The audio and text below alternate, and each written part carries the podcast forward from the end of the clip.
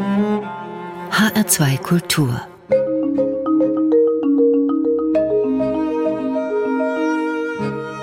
Doppelkopf am Tisch heute mit Steffen Kopetzky, Schriftsteller, Hörspielautor, ehemals Leiter der Kunstbiennale in Bonn, ehemals Kulturreferent seiner Geburtsstadt und jetzt wieder Lebensstadt Pfaffenhofen. Das ist in Oberbayern. Gastgeber ist Martin Maria Schwarz. Ich wünsche einen schönen guten Tag, Steffen Kopetzky. Ich grüße Sie ganz herzlich. Sie sind ein Heimatverbundener, nehme ich an. Also wo man geboren wird, das steht außerhalb unserer Macht. Dass sie dann in die Welt hinausgezogen sind, nach Paris, nach Bonn, nach Berlin, auch das entspricht dann so einer klassischen Künstlerbiografie. Aber dass sie schon mit Mitte, Ende 40 dann wieder in ihr Heimatstädtchen zurückgekehrt sind, das ist, jedenfalls vordergründig, ungewöhnlich. Hatte das familiäre oder lokalpatriotische Gründe? Ja, es war sozusagen der erste Akt der Erziehung durch die Kinder. Äh, man ist ja auch genauso gut ein Produkt der Kinder, wie die Kinder selber von einem erzogen werden. Und bei uns war es eben so, als unser Sohn auf die Welt kam, lebten wir in Hamburg und so schön mir die Hansestadt gefallen hat ähm, und so gut es da war, haben wir dann doch festgestellt, dass ähm, ja, Großeltern zu haben, die auch im täglichen Leben präsent sein können, doch eine ganz große Qualität darstellt. Und dann haben wir nicht lange gezögert und gesagt, ja, wir packen die Koffer aus dem Norden in, der Großstadt und ziehen zurück da, wo meine Eltern in dem Falle lebten und äh, werden eine Großfamilie. Aber es hat nicht den Anschein, als würden Sie da in der Provinz, sage ich mal, verkümmern. Nein, Sie tun da eine ganze Menge. Deswegen habe ich das auch gleich am Anfang erwähnt, dass Sie da ehrenamtlich im Kulturbereich tätig gewesen sind. Darauf kommen wir dann später nochmal zu sprechen. Sie haben jetzt mit gerade mal 50 Jahren schon eine stattliche Sammlung an Prosa-Publikationen vorgelegt. Elf insgesamt habe ich gezählt, Romane, Erzählungen, da ist auch eine Denkschrift darunter, aber ihre Hörspiele zum Beispiel nicht mit eingeschlossen.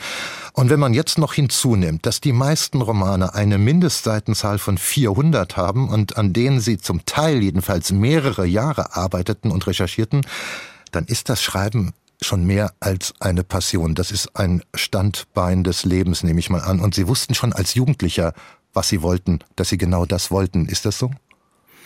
Eigentlich schon, ja. Ich habe als, als Kind eben auch schon, bevor ich überhaupt schreiben konnte, war ich magisch angezogen von Büchern, ähm, von Schreibmaschinen. Ich habe mir immer die Reiseschreibmaschine meines Vaters illegalerweise, wenn der in der Arbeit war und ich zu Hause war, meine Mama war da nicht so streng, ich habe mir die immer aus dem ähm, Wohnzimmerschrank geholt und aufgeklappt, Blätter eingespannt und ich fand äh, eben noch in Unkenntnis eigentlich der Grammatik äh, den Klang der der äh, Buchstaben, die auf die, die Seite hauen, faszinierend und ich wollte unbedingt ein Schriftsteller werden ähm, und so ist es auch geblieben. Also ich bin eigentlich sehr strikt diesem Ziel entgegengewandert und äh, hatte keine anderen äh, Pläne. Natürlich hatte das Leben andere Pläne mit mir, aber die Literatur war schon immer mein Ziel und das, was ich eigentlich mhm. begehrt habe, ja. Und der Klang der Buchstaben, das hört sich schön an. Ein großer Schreiber ist zunächst einmal ein großer Leser, hat jemand Bedeutendes mal gesagt. Ich weiß jetzt nicht, wer das war, aber das ist bei Ihnen auch besonders zutreffend. Sie waren und sind ein großer Leser. Absolut. Ich bin ein Bücherwurm. Ich ernähre mich von Druckerschwärze ähm, und häufe, wo ich bin und wo ich gehe, Bücher um mich herum an. Es gibt auch kaum eine Tätigkeit äh, im Garten oder sonstigen ähm, Bereichen des Hauses, wo ich nicht dann, wenn es mich interessiert, eben zunächst mal ein Buch lese über Bonsais, übers Gärtnern, äh, übers Kochen. Immer spielen Bücher eine Rolle und natürlich am, am größten, am wichtigsten sind die literarischen Werke der Weltliteratur. Die drei letzten Romane, Risiko, erschienen 2015, Propaganda 2019 und Monschau aus diesem Jahr, das sind allesamt Bücher, die einen zeitgeschichtlichen oder einen Stoff aus der jüngeren Vergangenheit als Unterfutter haben. Ich würde die jetzt mal als eigene Gruppe sehen. Ich knüpfe das an an das, was Sie gerade gesagt haben mit der Recherche. Als eigene Gruppe, die sich von den Romanen davor, ich nenne mal ein paar, Einbruch und Wahn, Grand Tour oder auch Der letzte Dieb, absetzen. Da schöpften Sie bei den letztgenannten mehr aus autobiografischen Quellen. Skizziere ich das ungefähr richtig? Ähm, stimmt, ja. Also die ersten beiden Romane, die ich geschrieben habe, waren tatsächlich so aus meinem Leben als Student dann noch in München und der eben nach dem Fall der Mauer äh, Ende der 90er Jahre eben angefangen hat, äh, Ende der 80er Jahre angefangen hat, äh, Europa zu entdecken ähm, das war so der Stoff der, der Anfangszeit und dann war ich eine Zeit lang Schlafwagenschaffner. Äh, auch während meiner Studentenzeit in München konnte ich als Schlafwagenschaffner durch Europa touren und das wiederum war dann so eine Ausgangsbasis für den Roman Grand Tour. Aber auch da waren schon eigentlich so das eigentliche Geschehen der, der einen Figur unterlegt mit vielen anderen Ebenen historischer Art, ähm, technikwissenschaftlicher Art. Mich mhm. interessierten die Querverbindungen zwischen Eisenbahn und Uhrenbau und äh, auf vielen, vielen Ebenen wollte ich diesen Roman spielen lassen. Und die von Ihnen jetzt angesprochenen letzten Romane, die eigentlich tatsächlich klassische historische Stoffe sind, haben dieses schon auch ein bisschen in sich, dass man also versucht, auf mehreren Ebenen äh, zu agieren. Aber Sie haben recht, also ich habe mir zuletzt eben historische Stoffe ausgesucht, ein bestimmtes Geschehen thematisiert, das auf eine bestimmte Weise dann mit unserer jeweiligen Gegenwart auch zu tun hat. Und dieses Doppelspiel, also mit dem Blick aus der Gegenwart in die Vergangenheit umzugehen, finde ich nach wie vor sehr reizvoll. Sagen Sie noch mal gerade was zu Ihrem Job als Schlafwagenschaffner. Sowas kommt ja in der Regel nicht zu einem. Das haben Sie schon gezielt ausgewählt, weil Sie weltdurstig waren. Oder wie ist das zu verstehen? Ja, ja. Also es war so, ich war als äh, unmittelbar nach dem Abitur hatte ich die Gelegenheit nach Paris zu gehen und dort Französisch zu lernen, ein bisschen an der Sorbonne zu studieren und mir mein Geld verdient als ein Lekteur d'Allemand an einem Mädcheninternat ähm, also es war so eine Art von Deutsch-Hilfslehrer. Mhm. Und ähm, nach einer Weile kamen da so einige Turbulenzen dazwischen und ähm, der Job war zu Ende. Ich war dann noch ein paar Tage, Wochen in Paris. Es war dann alles nicht mehr so ohne Wohnung, alles nicht mehr so ganz angenehm. Und eines Abends habe ich beschlossen, dass ich das Paris-Abenteuer in dem Falle dann abbreche und zurück nach Hause fahre. Und der, der Gedanke kam mir am frühen Abend ich bin auf den Bahnhof gegangen, die Garde lässt und äh, der letzte Zug, der nach München fuhr, war eben ein Schlafwagen. Also habe ich mein letztes Geld genommen, habe mir ein, ein Ticket gekauft für ein Dreibettabteil, um eben einfach dann nach Hause zu kommen. Und wie es der Zufall wollte, kam ich dann bei der Fahrt mit dem Schlafwagenschaffner dieses Zuges ins Gespräch. Es war auch ein, ein junger Mann, wie sich herausgestellt hat, ein Maler, ein Künstler, der das als Nebenjob betrieb und wir kamen so ins Gespräch und ich habe gesagt, ja, ich war jetzt in Paris, ich habe meinen Job verloren, jetzt muss ich wieder nach, nach München zurück und was soll ich dann noch machen, keine Ahnung. Und da meinte er, hör mal, wenn du, wenn du dann in München bist, dann geh doch zur Schlafwagengesellschaft, die haben auch in München einen Sitz und bewirb dich, du bist ja irgendwie wortgewandt und kommst irgendwie mit den Leuten gut klar und die suchen eigentlich normalerweise laufend zumindest Aushilfsschaffner und so war es dann. Ich bin dann am Morgen aus Paris kommend in München am Hauptbahnhof gleich zu dieser Sektion der Wagon Lee gegangen. Die gibt es heute nicht mehr. Das war damals noch ein Teil vor dem Umbau des Hauptbahnhofs in München und habe mich beworben und bin tatsächlich prompt genommen worden. Das heißt, ich habe diesen Job doch eher durch einen glücklichen Zufall bekommen. Aber der passte so in, in ihr gesamtes Denken, glaube ich, hinein mit den Zügen, die Züge und die Bahn, die ja alles vernetzt und verbindet. Und das ist ja auch so ein bisschen die Grundlage auch ihres schriftstellerischen Tuns. Und ich denke mal, Sie haben das ja auch mitbekommen, wir alle mitbekommen, wie Schlafwagen und, und Nachtzüge nach und nach abgebaut worden sind und jetzt langsam wieder zurückkehren. Ich denke auch zu großer Freude von Ihnen. Äh, durchaus es ist ja so, dass der, der Schlafwagen ja eigentlich so das erste länderübergreifende gesamteuropäische Verkehrsprojekt war. Also ein gewisser Nagelmarkers, ein Belgier, hat es gesehen in Amerika. Da waren ja die Distanzen von vornherein immer schon ganz andere. Und da sind die ersten die Pullmanwagen verkehrt. Und dieser belgische Geschäftsmann hat es gesehen, fand es eine großartige Idee und hat dann gesagt, ich werde so etwas auch in Europa probieren und eben die verschiedenen kleinteiligen Eisenbahngesellschaften, aus denen das europäische Eisenbahnnetz bis dahin äh, bestanden hatte, überwinden, indem ich einen Zug anbiete, der von Paris bis nach Istanbul fährt und äh, eben durch Deutschland, durch Österreich, äh, durch Italien fährt und beziehungsweise über den Balkan fährt und eben die einzelnen Eisenbahngesellschaften quasi überwindet und so der Reisende eben von Paris bis nach Konstantinopel nicht umsteigen muss.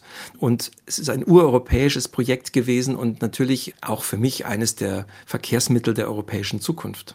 Ja, was es jetzt ja auch wieder verstärkt wird ich komme mal wieder auf diese letzten drei Romane zu sprechen, Steffen Kopetzky, die als Glutkern große geschichtliche politische Ereignisse haben. Die Afghanistan-Mission des Deutschen Kaiserreichs von 1916 in Risiko, die barbarische Schlacht im Hürtgenwald in der Eifel am Ende des Zweiten Weltkriegs zwischen NS-Deutschland und der US-Armee und schließlich der Ausbruch der Pocken in Monschau in der Eifel von 1962 im Roman Monschau Und die große erzählerische Wucht und Breite und Farbe und Vielschichtigkeit, mit der Sie das ausgestalten, wenn ich das hinzuaddiere, würden Sie dann sagen, Sie sind jetzt dort angekommen, wo Sie sich als junger, literaturbegeisterter Mensch mit schriftstellerischen Ambitionen hingeträumt haben? Also ich äh, finde es ein schönes Bild und natürlich, ich fühle mich momentan wirklich in meiner Arbeit sehr, sehr wohl.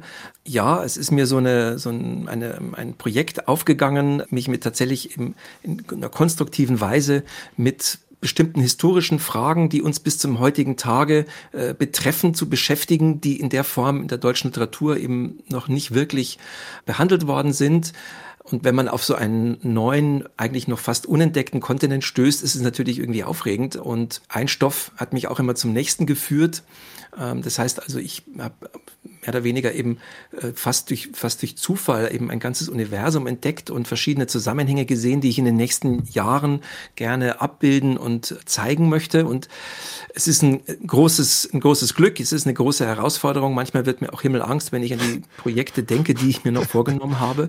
Aber am Ende könnte tatsächlich so etwas stehen wie ein Gesamtwerk von etlichen Romanen, die alle miteinander in Verbindung stehen und so eben 200, 250, 300 Jahre unserer Geschichte Aha. auf eine bestimmte Weise abbilden. Gut, dass Sie noch eine Menge Leben vor sich haben, Stefan Kopetzky. ich musste ein bisschen schmunzeln, denn damals im Kontext der Veröffentlichung von Grand Tour, das war dieser Schlafwagen-Schaffner-Roman, da zog ein Rezensent den Vergleich also von ihrer Schreibart zu Ken Follett. Nach Erscheinen von Propaganda fiel in einer ganz anderen Rezension die, die Referenz Joseph Conrad. Das ist dann so in der Rezeption von außen schon ein kleiner Aufstieg, ohne jetzt volle zu nahe treten zu wollen. Also äh, jeder Rezensent braucht halt so seinen Weg irgendwie, äh, um sich ein Werk anzueignen. Und wenn man eben nicht sehr viel Zeit hat oder auch nicht sehr viel Muße und fertig werden muss, dann ist man vielleicht froh, wenn man es mit einem Autor vergleicht, den alle kennen. Dann äh, spart man sich die Analyse. Letztlich ist es so, das auch Ken Follett hat seine Qualitäten und hat ähm, ja große literarische Räume eröffnet. Natürlich ist mir Joseph Conrad sehr viel näher und äh, ein Autor, der mir, der mich tatsächlich auch im Augenblick beschäftigt, weil er auch einer der ersten großen globalen Autoren war, die also die Moderne der Imperien genau abgebildet haben und deren Wirkungsgeschichte beschäftigt uns ja bis heute. Ich ich nehme solche, solche Vergleiche gelassen. Ich selber mhm. betrachte mich als einen Autor, der eben aus der Liebe zu, zum, zur Literatur und gelehrt und belehrt von anderen Autoren eigentlich sein Schreiben begonnen hat. Deswegen nehme ich es eigentlich immer wirklich als mhm. Kompliment. Und äh, ich weiß schon, ich habe auch meine ganz eigenen Seiten und die wird man schon noch eines Tages im Ganzen auch entdecken können. Und dann werden Sie als Referenzschriftsteller genannt werden. Der schreibt ja, ja wie Steffen weiß. Kopetzky, wer weiß. Ihr erster Musikwunsch steht an. Da haben Sie sich Also sprach Zarathustra von Deodatu gewünscht. Also eine Strauß-Adaption wird das wohl sein von einem brasilianischen Jazzmusiker. Was verbindet Sie mit ihm und diesem Lied? Also ganz konkret, es ist, da lag diese Scheibe so ein grünes Cover, wo die Musik drauf war, ähm, bei meinem Bruder eines Tages äh, in seinem Zimmer und alles, was meine Brüder gemacht haben, wofür sie sich interessiert haben, das war auch für mich eigentlich interessant. Und für mich damals faszinierende war, also ich habe als Kind, als Jugendlicher wirklich sehr viel mehr klassische Musik gehört als äh, Jazz oder Pop. Und das war so die erste, die erste Musik, wo also wo ich Jazz gehört habe mit einer mit einem Motiv, das ich kannte. Und das hat mich fasziniert, wie man eben ein Stück klassischer Musik nehmen kann, bearbeiten kann, umsetzen kann in einen ganz anderen Kontext und äh, es trotzdem noch das Stück ist. Also das ist eine Interpretation, die eigenen, ganz eigenen Spirit hat und trotzdem ähm, das Original nicht vergewaltigt. Und äh, so diese Transfers und Übersetzungen finde ich generell spannend und ich finde es auch ein großartiges Stück, diese Also sprach Zarathustra-Version von Deodato, ganz für sich genommen, einfach ein, ein wunderbarer geheimnisvoller, rhythmisch agierender äh, Stil, den Deodato pflegt, bis zum heutigen Tage, finde ich eigentlich äh, faszinierend und total zeitlos. Dann hören wir uns das jetzt an, Deodato mit Also sprach Zarathustra.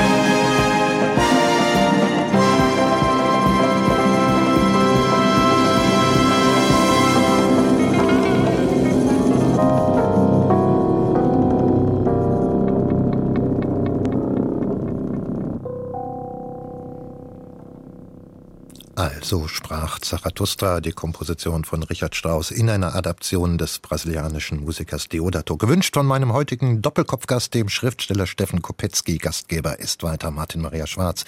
Steffen Kopetzky, diese gewaltigen Geschichtsstoffe, auf denen Ihre Romane Risiko und Propaganda basieren, die haben eine Gemeinsamkeit. Sie berühren nämlich Ereignisse, die in der breiten Öffentlichkeit, also im großen kulturellen Gedächtnis kaum verankert sind. Wer wusste schon davon, dass das preußische Kaiserreich 1916 einen ziemlich abgebrühten Plan ausgeheckt hatte, nämlich über die Muslime, die vereinten Muslime in Afghanistan zu einem Krieg gegen die feindlichen Engländer mobil zu machen, diese muslimische Gemeinschaft anzustiften, die Engländer anzugreifen und dafür eine Mission auf den Weg zu schicken. Und wer wusste schon von der Schlacht im Hürtgenwald, die die angreifende US-Armee verlor, 1944-45, Sie wussten es ja auch nicht. Sie brauchten also Mittler. Ganz kurz, wie fanden Sie Zugang zum Verborgenen? Also es fing letztlich mit der Afghanistan-Geschichte an. Ich habe äh, zuvor einen Roman geschrieben, Der letzte Dieb. Sie haben ihn vorhin einmal erwähnt. Das ist eine Einbrecher- und Gentleman-Gauner-Geschichte, wo eben ein Dieb, ja, der sich auf das Öffnen klassischer Schlösser versteht, ähm, eine die Hauptrolle spielt. Und ich habe mich da eben zu der Zeit in der Vorbereitung für diesen Roman sehr stark einfach für technische Konstruktion von Sicherheit interessiert. Liegt ja bei dem Schlösserthema nahe. Und ja, dann gab es eben auch, wie bricht man Sicherheit? Da ist man dann schon eben beim Codeknacken und auch bei den Geheimdiensten. Und ich war dann in London und fand in der Bibliothek des Imperial War Museums, das ich eben auch in dem, als Recherche besucht habe, ein Buch über diese Afghanistan-Expedition von einem englischen Historiker, The Plot to Bring Down the British Empire. Und ähm, das war für mich, ich habe davon nie gehört, erstaunlich, also dass die Deutschen da eben separat neben den entsetzlichen Schlachten an der Westfront und in, in, an der Ostfront eben noch diesen Separatplan geschmiedet haben und der mich eben so stark natürlich an das erinnerte, was zu dem Zeitpunkt in aller Munde war, von äh, eben der islamistische Terror, äh, eine islamische Weltrevolution, nichts Geringeres haben die Deutschen da eigentlich geplant. Und da ich ein großer Leser bin und eigentlich viel kenne und von dieser Geschichte eben noch nie gehört hatte, dachte ich mir, okay, wenn ich noch nichts davon gehört habe, dann die meisten meiner zukünftigen Leser vielleicht auch nicht. Mhm. Und so begab ich mich eben dann in diesen Stoff hinein und habe gemerkt, man kann ihn, also diese Afghanistan-Expedition alleine gar nicht erzählen, ohne den Gesamtkontext zu verstehen. Mhm. Also das Great Game zwischen den äh, imperialen Großmächten des 19. Jahrhunderts, dem britischen Empire und dem russischen Reich. Und dann ist man eben ganz, ganz schnell bei der Bedeutung Afghanistans für die Weltgeschichte. Äh, gibt es tatsächlich einen, einen Standard, ja, wo man also die eigene Geschichte, äh, die Geschichte Europas, aber auch der Welt plötzlich ganz neu sieht, von einer ganz anderen Seite. Und dann zu sehen, wie sich äh, eben plötzlich ein Land in dem Falle Afghanistan, durch die Geschichte zieht und eine Großmacht nach der anderen versucht, Kontrolle über diesen Bereich zu, zu bekommen und immer wieder scheitert. Jetzt gerade haben wir das Scheitern der westlichen Allianz in Afghanistan erlebt. Äh, sind alle abgezogen, sie haben ihre Ziele nicht erreicht. Das hat also Tradition. Das heißt also, das ist ein Thema, das sich tatsächlich über Jahrhunderte hindurchzieht und da quasi in einer spektakulären, ja, dann auch eben Karl-May-artigen Geschichte äh, das erzählen zu können, ist halt literarisch sehr, sehr reizvoll gewesen. Und beim Hürtgenwald, wie sind Sie auf diese Schlacht gestoßen? Natürlich in der Eifel da gibt es genug äh, Gedenkorte dafür, aber trotzdem so inwieweit man sich öffnet oder fragt, wer, wer weiß das schon, ja, das, hm. äh, was für eine grauenhafte Schlacht da stattgefunden hat. Ja, also die, die Verbindung ist tatsächlich eben direkt von Afghanistan kommen. Das war mhm. also zu einem Zeitpunkt, da hatte ich äh, Risiko, den Afghanistan-Roman über den Ersten Weltkrieg gerade abgeschlossen und traf bei einem äh, Abendessen, wo ich eingeladen war, einen jungen Mann, einen ehemaligen Bundeswehrsoldaten, der auch in Afghanistan im Kampfeinsatz war und der bei der Bundeswehr Geschichte studiert hat. Und natürlich kamen wir dann gleich ins Gespräch. Ich war ja gerade von dem Stoff durch und durch getränkt und äh, wir haben uns dann eben sehr interessant unterhalten, von seinen Erfahrungen in Afghanistan berichtet, eben auch von, sein, von seinem Kampfeinsatz dort. Und äh, er meinte damals schon, das war eben 2015, dass es scheitern wird dass es absehbar ist, dass die westliche Strategie nicht aufgehen wird und äh, speziell natürlich die Führungsmacht dort, die Amerikaner, eben von ihren Fehlern nicht ablassen und sich einsehen. Und das ist so ein, sei so ein Verhalten, sagte er, dass man eben in der amerikanischen Militärgeschichte immer wieder finden könne. Das sei auch im äh, Vietnamkrieg so gewesen und auch am Ende des äh, Zweiten Weltkriegs im Hürtgenwald. Und äh, dann habe ich gesagt, Hürtgenwald, was soll das denn sein? Habe ich noch nie gehört. Sagt er, ja, das ist eben ganz in Amerika ganz berühmt. Es ist die größte Niederlage, die die Amerikaner bis dahin erlitten hatten und wird eben von Historikern immer wieder in eine Linie gesetzt. Der Hürtgenwald war ein Vorspiel von Vietnam, wenn es darum geht, wie eine Befehlsstruktur und ein, ein Mangel an Informationen, ein Mangel an Einsicht eben ein, ein fatales Kriegsszenario kreiert und liegt quasi in dieser Linie. Und dann habe ich gedacht, okay, das ist ja interessant. Also eine Linie zwischen dem Hürtgenwald in der Eifel, von dem ich nie gehört habe, nach Afghanistan oder über Vietnam und habe dann eben angefangen, aus dieser Perspektive, also der amerikanischen heraus, mich mit diesem Stoff zu beschäftigen. Ja. In beiden Romanen, Sie deuten es schon an, äh, schlagen Sie große Bögen bei Afghanistan 1916. Da schwingt augenblicklich die Jetztzeit mit, das, das denkt man gleich dazu. Beim Hürtgenwald treiben Sie die Geschichte selbst erzählerisch noch weiter, indem Sie aufzeigen, eben wie US-Soldaten, die im Zweiten Weltkrieg gekämpft hatten, 20 Jahre später schon wieder in einen maßlosen Krieg hineinschlitterten, nämlich Vietnam, wenn sie das falsche Geburtsdatum hatten. Das stellen sie über ihre Hauptfigur John Glück vor. Und dazu geht es dann halt eben auch noch um diese Analyse, die sich damit ver verbindet, dass nämlich mit dem Hürtgenwald die Großmacht, die Imperialmacht USA entstand und auch schon das hässliche Gesicht das dahinter hervorlugte und in Vietnam dann offensichtlich geworden ist. Was ist das für ein Denken, das Sie als historisch orientierter Autor pflegen, Steffen Kopetzky? Da ist schon viel Aufklärungswillen, der in Ihnen brennt. Es ist natürlich so, dass man eben tatsächlich, äh, man hat äh, in der Gesellschaft, äh, in den Debatten, man hat Modethemen, man hat so auf- und abgehende Agenden, was gerade wichtig ist und was gerade von Relevanz scheint. Und wenn man draufschaut, merkt man eben, wie die großen Linien, die großen mhm. Bögen des was eigentlich relevant ist, manchmal darunter eben so ein bisschen verschwindet.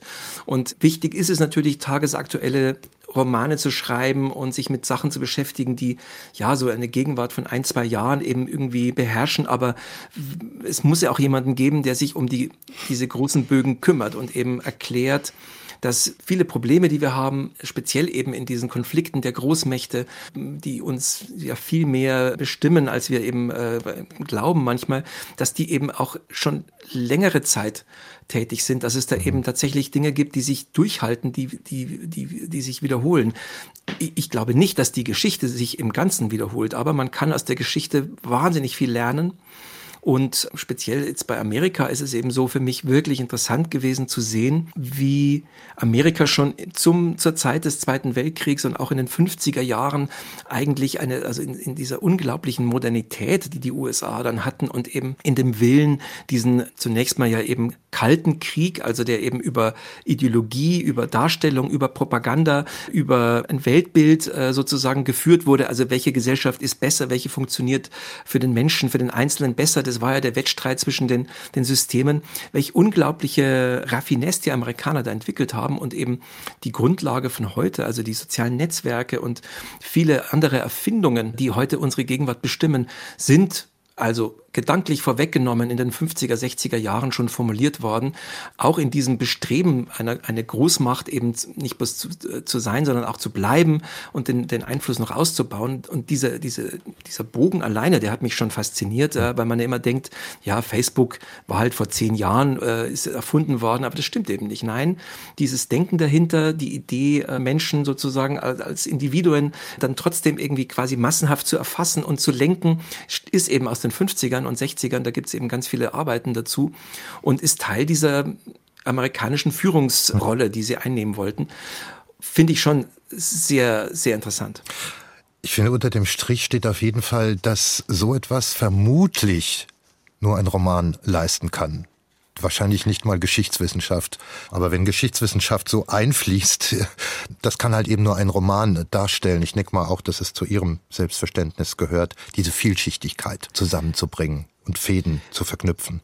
Ja, also und ich glaube, Sie haben wirklich recht, also dass einem anständigen Historiker diese Form von Verknüpfung eben gar nicht so leicht möglich wäre, weil der muss natürlich ganz anders arbeiten, mhm. was Quellen angeht und äh, beschränkt sich normalerweise eben dann auf ein Thema. Und ein, ein Romancier kann eben mit Hilfe des Plots, der Erzählung, einer Figur eben Zusammenhänge herstellen, die in der Form eben relativ schwer erst für einen Historiker zu erbringen wären. Und äh, ja, ich versuche Geschichte mit Geschichten zu erzählen, mit Emotionen, mit Bildern, auch natürlich mit, mit äh, Dramatik. Ich äh, war als Kind, als Jugendlicher ein großer Fan von Horrorliteratur, Edgar Allan Poe und äh, Spionage und Kriminalromane habe ich äh, verschlungen und geliebt. Und natürlich diese Leidenschaft so ein bisschen auch für die Spannungsgenres der Literatur, die äh, lebe ich auch sehr, sehr gern aus. Und da sind diese Stoffe natürlich auch sehr gut geeignet. Dafür. Also das merkt man natürlich auch, dass sie nicht davor zurückscheuen, Techniken der klassischen Unterhaltungsliteratur anzuwenden. Das gehört mit zum Kopetzky-Programm. Das äh, denke ich mir auch, wenn man so sieht, wie ihre Struktur läuft. Es gibt schon immer hier die klar Guten und hier die klar Bösen. Also das ist wohl geordnet. Ich glaube, das gehört aber auch mit dazu, um das zugänglich zu machen nehme ich mal an. Ich spreche jetzt einfach mal ins Freie. Sie können mir ja widersprechen. Ja, gut, also klar, ich meine, jede, jede, auch die, die guten Helden haben dann mal ihre schwachen Seiten und machen Fehler. Aber ich bin manchmal, das wirft meine Frau mir auch manchmal vor, natürlich äh, verliebe ich mich oft in meine Figuren und muss dann direkt gezwungen werden, am Küchentisch sozusagen, wenn ich mal ein Probekapitel dann vorgelesen habe, dann sagt meine Frau, Steffen, das ist wieder viel zu nett, du musst dem jetzt schon irgendwas auch Schlimmes widerfahren lassen. Ähm, so einfach kann das jetzt nicht, nicht äh, passieren und dann gehe ich runter und äh, schreib's um und äh, schreibe dann äh, schlimme Dinge rein, weil ich eigentlich dazu neige, also so von meinem Grundgefühl her würde ich am liebsten eben alles immer gut ausgehen lassen und ähm, alle in einem großen paradiesischen Zustand vereinen. ähm, und ich muss mich dann immer zwingen, dass ich eben auch was Bösartiges reinschreibe. Wenn man in ihre Romane so richtig eintaucht, dann stellt sich zwangsläufig bei den Leserinnen und Lesern die Frage nach dem Verhältnis von Fakten und Fiktion bei ihnen. Aber wenn man dann erfährt, dass Hemingway tatsächlich als Kriegsreporter im Hürtgenwald auftaucht und im Einsatz war, ja, dann ist es fast schon sekundär, vor allem wenn die Fakten noch viel ungeheuer, ungeheuerlicher sind, als es die Vorstellungskraft eines Autors bewirken könnte. Es ist ein bei jedem neuen Projekt neuerlich zu beantwortendes äh, Problem. Ja? Also wenn ich jetzt zum Beispiel an meinen äh, jüngsten Roman Monschau mhm. denke, da es ist eine historische Geschichte, die spielt 62. Das ist alles so passiert. Da geht es um eine Pockenepidemie äh, zu einem Zeitpunkt, wo die Pocken eigentlich schon ausgestorben waren in Mitteleuropa. Kamen sie wieder durch einen Monteur, der in Indien war und der wird, das wird nicht erkannt. Der schleppt die eben dann in seine in seine Firma ein, in seine Familie und es gibt eine veritable Pockenepidemie. Da habe ich einige Dinge geändert, weil diese Firma, die es tatsächlich gab, die gibt es bis zum heutigen Tage. Und ich habe dann gedacht, okay, dann nehmen wir gleich, konstruieren wir eine andere Firma. Und ich habe dann aber schon versucht, der eigentlichen Geschichte sozusagen eine neue Geschichte abzutrotzen mit neuen Figuren, die es in der Form nicht gegeben hat, die aber nicht dem Geist widersprechen. Und tatsächlich, mhm. ich habe dann, ich bekomme auch relativ viel Leserzuschriften. Da haben die Leute gesagt, ja, interessant, wie sie das gemacht haben. Ich erkenne die Firma total wieder, obwohl sie, obwohl es eben mhm. komplett mhm. anders ist. Mhm. und das ist eine Frage des Gefühls und auch des Takts, so würde ich vielleicht sagen. Äh, ein altmodisches Wort, das man heute kaum mehr benutzt, aber es ist Takt. Sie haben damals, als es herausgekommen ist, als der Roman Monschau aus 2021 im März erschien oder was im Februar, äh, da haben Sie auch dazu gesagt, klar, dass der Zündfunke war schon, dass Corona in der Welt war. Sonst wären Sie vielleicht gar nicht auf die Idee gekommen, über diese Pocken, dieser Pockenausbruch in der Eifel 1962 zu schreiben. Was haben Sie denn aber von dieser Recherche, die Sie dann unternommen haben, über die damalige Zeit, in den Umgang mit diesem Ausbruch als Erkenntnis mit in die Corona-Zeit, die zum Zeitpunkt, zum jetzigen Zeitpunkt unserer Aufnahme noch nicht vorbei ist, mitgenommen? Ja, das äh, Urmenschliche im Umgang mit solchen Krankheiten, der Ausbruch. Also äh, durch die ganze Geschichte zieht sich tatsächlich immer wieder, sobald irgendwo so eine Krankheit, eine gefährliche, die man auch kennt und wo man den, wo man weiß, also die, die mit der darf man nicht scherzen, sobald es irgendwo passiert, ist die erste Reaktion der Behörden zu sagen, ja, bei uns nicht. Hm. Also ich, ich hm. beschäftige mich jetzt gerade mit der spanischen Grippe. Nehmen wir mal einen neuen Roman und da mit der Stadt Leipzig speziell und ob Sie es glauben oder nicht, da, da ist es eben auch so gewesen. 1918 im Herbst, im August fing das da an. Da hieß es dann in einer Erklärung der Leipziger Stadtverwaltung, ja, ja, in Dresden und in anderen Städten Sachsens, da ist es bekannt, da ist diese gefährliche Grippe. Bei uns in Leipzig nicht. Und zwei Wochen später hatten sie das Lazarett voll. Und es ist ein, ein scheinbar immer wiederkehrendes Moment. Ich habe vor einer Weile mal mit dem, wie ich finde, respektabelsten Politiker in dieser in diesen letzten zwei Jahren, Karl Lauterbach, gesprochen und ich habe ihn gefragt bei dem Gespräch, wie das denn kommt, wo man doch die Vorhersagen hatte. Es gibt ja eine Studie des Deutschen Bundestages über den Verlauf von so einer Pandemie und eben die, die Komplikationen, die auftreten werden, wie lange es dauern wird und so. Wie es denn dazu kam, dass immer wieder Politiker sich hingestellt haben, letztes Jahr im Sommer ja auch, und gesagt haben, das war's jetzt, wir können alle in Urlaub fahren, seid, seid unbesorgt. Und er hat eben dann mit etwas resignierender Stimme gemeint, ja, es ist eben leider so, dass die Politik viel leichter Optimismus verkaufen kann ah. als die Einsicht in die, in die unangenehme Seite ja. der Wirklichkeit. Und ich halte das wirklich für ein, also das, das, zieht sich durch, durch die Geschichte, das kommt immer wieder in Demokratien, genauso wie in 1918, da war ja noch das Kaiserreich und so, das versuchen Politiker und hohe Verwaltungsbeamte dann immer wieder zu, zu machen. Und das ist natürlich etwas, womit man umgehen lernen muss in der Zeit, in der Epoche, die jetzt vor uns steht, die von Krisen geprägt sein wird wie keine zweite, dass wir natürlich einen ganz anderen Umgang brauchen mit der Wahrheit. Wie gehen wir damit um, dass die Dinge kompliziert sind, dass sie auch gar nicht so positiv ausschauen. Äh, ist Verdrängung unser, unsere Methode oder ist es eben ein beherztes Zupacken und zu sagen, okay, die Probleme sind einfach da und wie können wir sie lösen? Wir kommen zum nächsten Musikwunsch von Ihnen, Steffen Kopetzky. Miles Davis haben sich gewünscht mit Someday My Prince Will Come. Gehört das zu einem jener Lieder, die Sie in bestimmten Situationen immer wieder ans Ohr legen? Also der ist jetzt tatsächlich so ein bisschen noch äh, ein Nachklapp von Monschau. Monschau spielt ja 62 eben da im Winter und da gibt's eben einen jungen Arzt, der da an vorderster Front bei den Pocken kämpft und der lernt eine junge Frau kennen, weil sie am Abend, wenn er nach Hause kommt, immer so tolle Musik hört.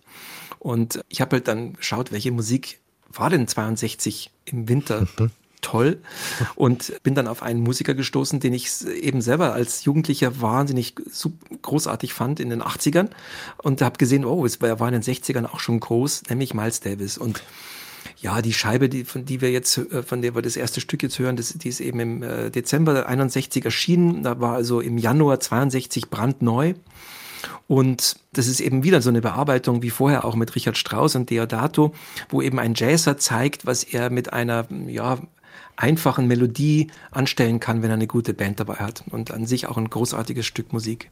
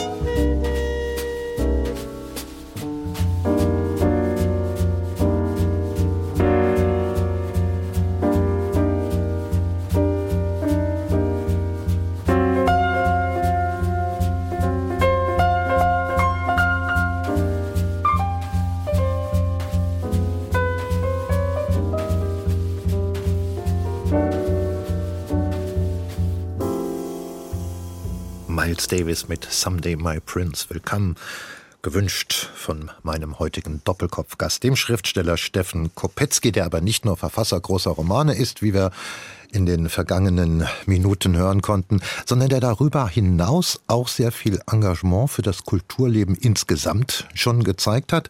Dieses Engagement in ihrer Heimatstadt im Pfaffenhofen, ich habe es zur Einleitung vorhin schon mal erwähnt, da sind Sie in die Kommunalpolitik gewechselt, wurden Kulturreferent von Pfaffenhofen. Kommunalpolitik, ich glaube, da müssen wohl mit die dicksten Mühlsteine gewälzt werden. Aber mhm. Sie haben das eine ganze Zeit gemacht, bis ins Jahr 2020. Was konnten Sie denn aufbauen? Und wo waren dann die Grenzen? Wo war denn diese Arbeit für Sie auch frustrierend? Also aufbauen konnte man eine Menge, weil da war ein neuer Stadtrat. Ich bin da eben reingezogen worden, ja, durch einen Bürgermeisterkandidaten, der gesagt hat, ich möchte Bürgermeister werden und du bist ein bekannter Pfaffenhofener, du bist jetzt gerade nach Pfaffenhofen zurückgezogen, unterstütze mich doch. Und dann habe ich nie gedacht, dass ich da auch gewählt werden würde. Dann kam ich da rein und da war tatsächlich äh, durch das Engagement eines ganz bestimmten anderen Politikers, der es wirklich verstanden hat, da ein Bündnis zu schmieden. Ein ganz interessanter Mann, der ist jünger als ich, ja, aber der hat es eben wirklich verstanden, da was äh, auf die Beine zu stellen, was man nie für möglich gehalten hätte in unserer kleinen Stadt. Und da war einfach eine Mehrheit, da war Politik möglich äh, und wir haben Kultur ähm, an Punkten aufgebaut, wie es vorher unvorstellbar war und ganz viele Leute haben sich das aber auch gewünscht. Also es haben da ganz, ganz, ganz viele andere mitgezogen, alle ehrenamtlich und eben begeistert von den neuen Möglichkeiten. Wir haben neue Spielstätten eröffnet, wir haben ein Literaturstipendium geschaffen, wir haben unserem einem unserer großen äh, Literar also einem unserer großen Künstler, einem ja, Heimatschriftsteller ein Festival gewidmet, das eben auch an sich ein ganz großer Fortschritt ist für unsere Stadt und viele andere Dinge sind passiert. Aber Sie haben die Frustration schon angesprochen. Irgendwann war das natürlich alles da und dann ist es eben so, dass in einer, in einer Stadt, im Stadtrat, da geht es zu 95 Prozent um Straßen, Kanäle, Brücken, also die wichtigen Dinge, ich sage das jetzt ohne Ironie, mhm. weil es eben so ist, ja, also wenn man eben keine, keine Abwasserregelung hat, keine Kanalisation, dann wird man weggeschwemmt. Also das ist, ist natürlich wichtig, sieht man ja jetzt gerade an der Hochwasserkatastrophe.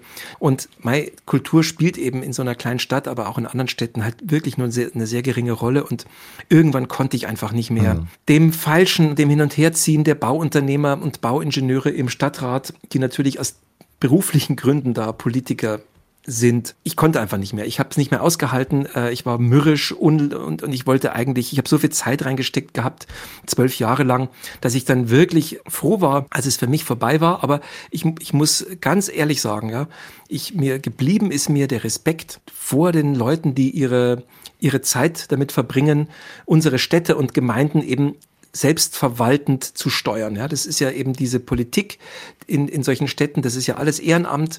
Und klar haben manche ihre Interessen, aber trotzdem tun sie ja trotzdem sehr viel für die Selbstverwaltung.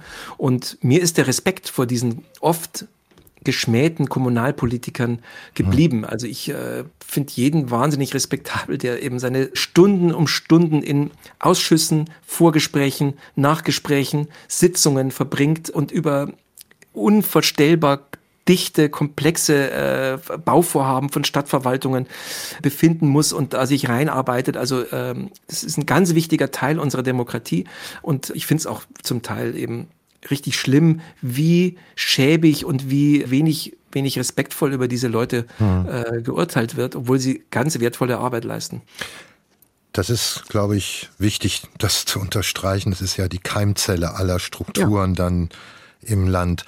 Es hat Sie auch, das haben Sie mal so nett gesagt, jetzt auch viel mehr das Schreibtischweh wieder erfasst als das Fernweh. Das haben Sie in Ihren ersten 40 Lebensjahr zu Genüge gepflegt. Also werden sich jetzt auch wieder intensiver, vielleicht noch als je zuvor, hinsetzen, Stoffe sammeln, recherchieren und dann zum Romanen verknüpfen. Sie haben ja uns schon einen Ausblick gegeben, was da alles noch kommen wird und dass äh, Sie wahrscheinlich mit einem Roman dann zur Weimarer Republik weitermachen. Habe ich das richtig herausgehört? Ja, ja Sie haben da ähm, Sie haben recht. Also die, die Handlungszeit sind die 20er, 30er Jahre.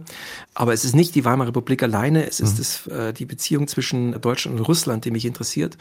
Also die Zeit, in der die äh, kommunistische, die bolschewistische Revolution äh, Russland eben erfasst hatte. Und da gibt es eben interessante Verbindungen zwischen Deutschland und Russland zu dies, in diesen Jahren.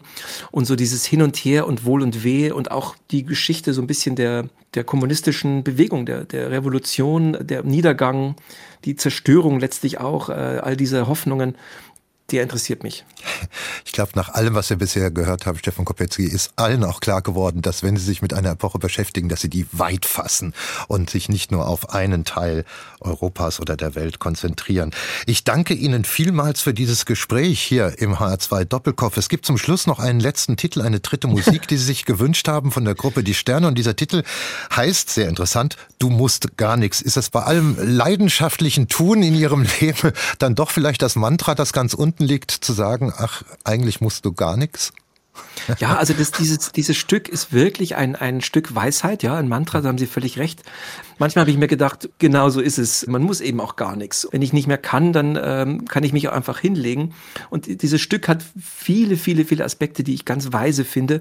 Und äh, es dient tatsächlich der Entspannung in manchen angespannten Zeiten. Dankeschön, Steffen Kopetzky. Und vom Doppelkopf verabschiedet sich Martin Maria Schwarz mit Die Sterne und Du musst gar nichts.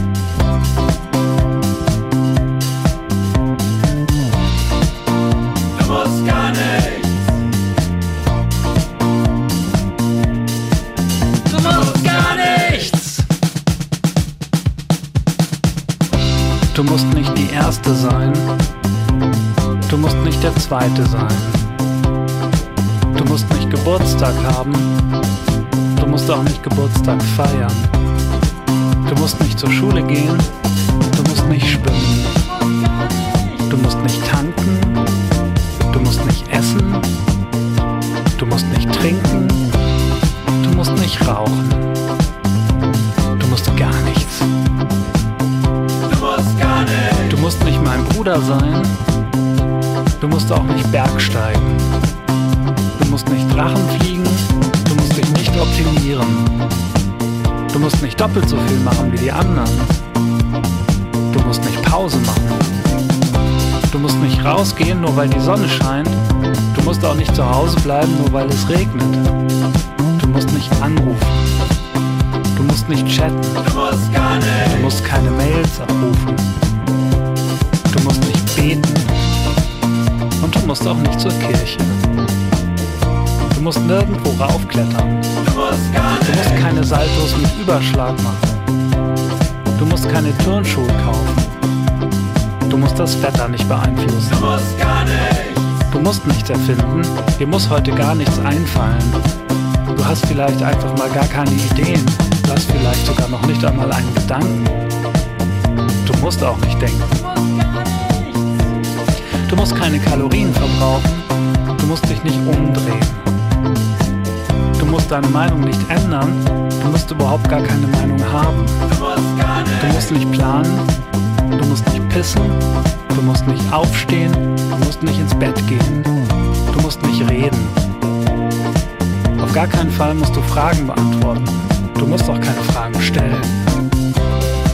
Du musst dich nicht an den nächsten nächstbesten Idioten orientieren. Du kannst dich auch einfach so verlaufen.